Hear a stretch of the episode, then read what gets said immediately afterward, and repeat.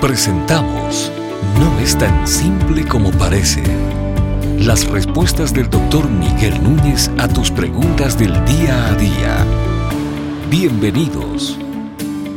Se habla mucho de Lutero y Calvino como grandes teólogos.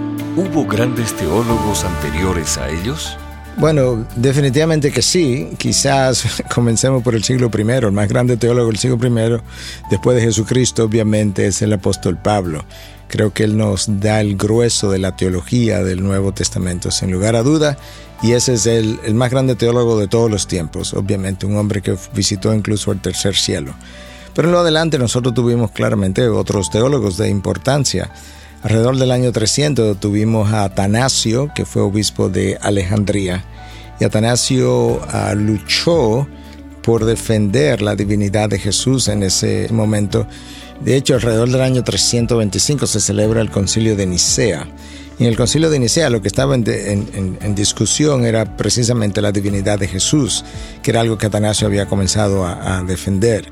En ese concilio se reunieron unos 300 obispos y al final hubo una votación 298 a favor, por lo menos eso dice la historia, 298 a favor de la divinidad de Jesús y solamente dos en contra de la divinidad y uno de ellos fue Ario.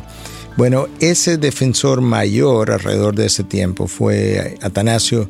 Incluso en un momento dado eh, alguien le dijo que todo el mundo estaba como a favor de la otra posición y, y Atanasio respondió, bueno, pues será Atanasio contra el mundo.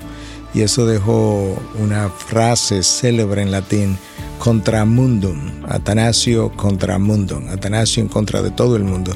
Eso fue un gran teólogo. Más adelante nosotros pudiéramos hablar en el alrededor del año 1000 del, de Anselmo, considerado uno de los, bueno, antes de Anselmo, perdón, estaba pasando por alto a uno de los más grandes teólogos de todos los tiempos y es Agustín. Agustín alrededor del año 400 y más allá del año 400 fue un defensor extraordinario de la fe cristiana en contra de Pelagio, que entendía que nosotros no necesitábamos la gracia ni siquiera para ser salvos, y Agustín es su opositor. Agustín, algunos lo consideran el más grande teólogo de los primeros mil años, algunos lo consideran el teólogo más grande de toda la historia. Y una de las razones es que Agustín ha influenciado a todos los grandes teólogos, y eso incluye a Juan Calvino y a Martín Lutero.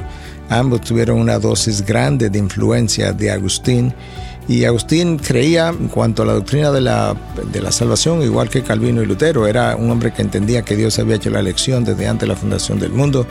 Creía en lo que era la esclavitud de la voluntad, que la voluntad no era libre, que estaba esclavizada al pecado. Y eso era lo que, lo que él defendía ah, en contra de Pelagio, que consideraba que la voluntad era libre y que no había sido afectada por el pecado, que solamente Adán pecó y no sus descendientes y ahí tenemos esa gran, ese gran debate alrededor del siglo IV. Alrededor del año 1000, que era hacia donde iba, entonces tenemos a Anselmo. Anselmo, una de las grandes cosas que se le atribuyen a Anselmo es el entendimiento de la, de la muerte expiatoria o el sacrificio sustitutivo del Señor Jesús a nuestro favor. Hasta ese momento la teoría que primaba en la, en la iglesia de Occidente era que la deuda moral que nosotros teníamos la teníamos contra Satanás y que la deuda había que pagársela a Satanás. Y es ah, precisamente Anselmo que dice en, su libro El porqué del hombre Dios, hablando de la encarnación de Cristo, ahí él explica, un libro que él escribió alrededor del año 1095, ahí él explica lo que se llama el sacrificio, la muerte sustitutiva o el sacrificio expiatorio del Señor Jesús cómo el Señor Jesús toma nuestros pecados y nos otorga a nosotros su rectitud o santidad. Y entonces Él establece que la deuda no se le tenía con el diablo, sino con Dios, que es a Dios a quien nosotros eh, le debíamos por haber violado su ley. Y eso es uno de los grandes alcances de este teólogo. En los años de 1200 y tantos, la Iglesia Católica produjo un gran teólogo aunque no estamos de acuerdo con muchas de sus, enseñanzas, pero sí estamos de acuerdo con muchas otras, y fue Tomás de Aquino, muy conocido en la Iglesia Católica, conocido como uno de los doctores de la teología, y llegó a producir su Suma Teológica, cinco volúmenes, donde él defiende la existencia de Dios haciendo uso de la razón independientemente de la Biblia. Y ese fue otro de los grandes teólogos que también influenció a teólogos protestantes. Y luego entonces viene la Reforma, ya 300 años después, está Martín Lutero, está Calvino. Pero ahí hay varios teólogos, y no están todos, pero quizás de los más renombrados, en la historia del cristianismo. Atanasio alrededor del año 300, eh, Agustín alrededor del año 400 y un poco más, eh, Anselmo alrededor del año 1000, Tomás de Aquino alrededor de los años 1200 y tantos, y eso nos da una idea entonces de cómo lució el panorama teológico. Pero hubo otras figuras menos conocidas, pero también teólogos, pero que el tiempo no nos da para revisarlos a todos ellos. Estas y otras preguntas llegan hasta ustedes gracias a la valiosa colaboración de nuestros amables oyentes.